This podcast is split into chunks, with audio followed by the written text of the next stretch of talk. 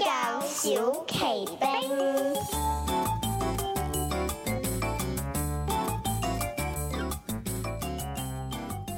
欢迎加入我哋，成為宣教小騎兵，一齊用祈禱實踐主耶穌嘅大使命。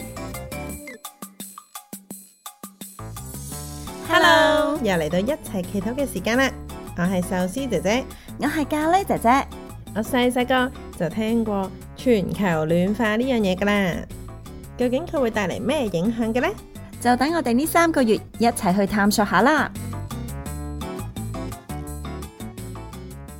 壽司姐姐啊，我早幾日見到香港天文台話，原來舊年一至十月嘅平均溫度呢係有史以嚟最高噶。哇，唔怪得知咁熱啦！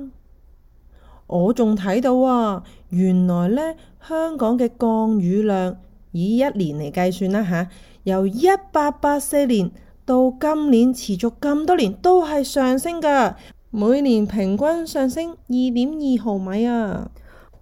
係啊，可能我哋平時生活呢真係察覺唔到，但係原來喺我哋身邊都真實發生緊。其實全球氣候嘅變化係好影響唔同嘅國家嘅。由二零一二年開始，就有一個德國機構專門研究呢樣嘢。並且呢，佢仲出咗一個叫做全球氣候風險指數嘅排行榜喎。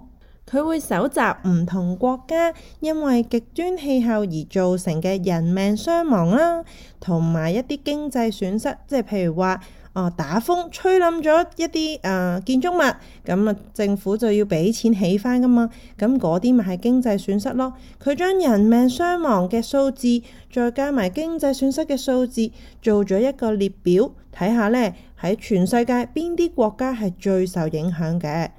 我哋嚟緊呢三個月就會為全球氣候風險指數頭十名嘅國家一齊祈禱。我哋首先呢嚟認識下第十名嘅國家，就係尼泊爾啦。尼泊爾喺邊度㗎？尼泊爾呢就喺南亞嘅，佢呢喺中國嘅西藏同埋印度中間。好多熱愛行山嘅人都會去尼泊爾嗰度挑戰登山嘅。嗰度呢最出名嘅山脈呢就係喜馬拉雅山啦。小朋友估下喜馬拉雅山脈入邊最高嘅山峰有幾高啊嗱？嗯，我唔知喎、我淨係知道香港最高嘅山峰就係大霧山啦，有成海拔九百五十七米咁高㗎。喜馬拉雅山入邊最高嘅山峰啊，位於海拔八千八百四十八米咁高。哇，咁咪差唔多有成九個大帽山咁高，唔怪得知佢山頂長年積雪啦。係啊，因為咧尼泊爾北部有咁多呢一啲好高嘅山峰，好影響咧佢嘅氣候。近年因為全球氣候變化，對於尼泊爾咧都好大影響。係啊，近呢幾年呢，尼泊爾嘅氣候都越嚟越怪。喺季風期間，即係六至九月嘅時候，佢哋呢有極多嘅雨水，所以都成日洪水泛濫。唔止係因為落雨，其實咧温度升高咧都會帶嚟洪水噶噃。係啊，因為咧喜馬拉雅山嘅山峰都係好高噶嘛，上面咧有好多冰川啊、冰湖咁樣嘅。本身有啲冰霸包住啲冰湖噶，但係因為氣温上升，嗰啲冰霸就溶咗，溶咗之後，冰湖裡面嘅水咪係咁湧晒出嚟咯，於是就會造成洪水嘅問題，仲有機會引致山泥傾瀉添啊！但係另一方面呢，喺冬天嘅時候又會特別乾旱，所以呢，好多農作物呢都出產得唔好，而且因為天氣轉變，仲多咗好多新嘅害蟲，令到呢農作物都成日失收。哦，啲農夫真係好慘喎，辛苦咗成年，但係冇乜收成，而且呢，佢哋冇額外嘅錢可以去改善害蟲嘅問題。嗯，啲人同埋動物呢都會唔夠嘢食。係啦，瘦到塊面都 lift 晒啦。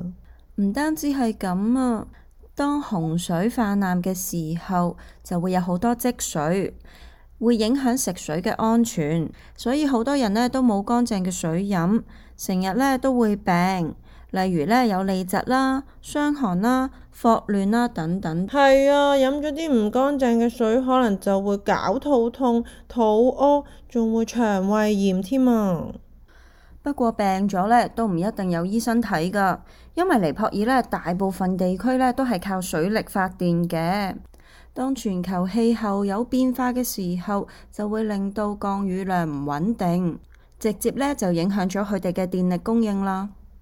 所以呢，醫院有啲設施呢都用唔到。哇，原來全球氣候變化對尼泊爾真係有好大影響喎，好多方面都有影響。我哋既然知道咗呢啲事情，我哋就一齊嚟為佢哋祈禱啦。邀請小朋友呢，合埋手、眯埋眼，同我哋一齊祈禱。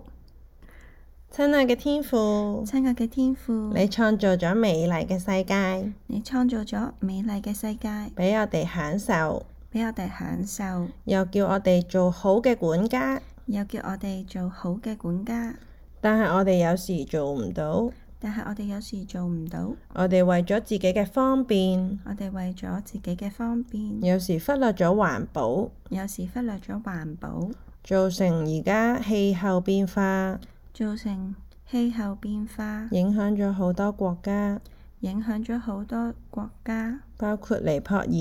包括尼泊爾。求主憐憫佢哋，求主憐憫佢哋，佢哋面對緊唔同嘅災害，佢哋面對緊唔同嘅災害，生活好困難。生活好困難。我哋為佢哋祈禱，我哋為佢哋祈禱，求主俾智慧俾啲專家，求主俾智慧嗰啲專家可以研究到對應嘅辦法，可以研究到對應嘅辦法，改善佢哋嘅生活，改善佢哋嘅生活，俾佢哋有穩定嘅電力，俾佢哋有穩定嘅電力。同埋佢哋需要嘅醫療資源。同埋佢哋需要嘅醫療資源，又求主教導我哋，由求主教導我哋用天父嘅眼光用天父嘅眼光去睇呢個世去界，睇呢個世界，學識愛惜呢個世界，學識愛惜呢個世界，作一個好管家。做一個好管家。奉主耶穌基督名求，奉主耶穌基督名求，阿門。阿門。今日我哋初步認識咗尼泊爾，下個禮拜我哋繼續為尼泊爾祈禱。如果想重温今集嘅內容，可以參考宣教日引二零二四年一月一號嘅文章。喺嗰篇文章嗰度，仲會見到尼泊爾好靚嘅山脈嘅圖畫㗎。如果你仲未有宣教日引，就快啲喺我哋節目下面嘅 link 嗰度訂閱屬於你嘅宣教日引啦！今年呢，我哋新增咗一個功能，就係俾小騎兵語音留言。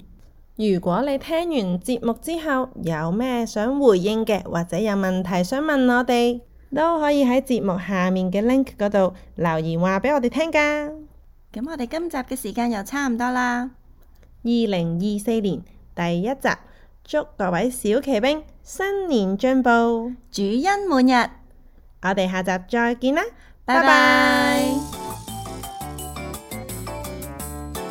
歡迎加入我哋，成為宣教小騎兵。一齊用祈禱實踐主耶穌嘅大使命。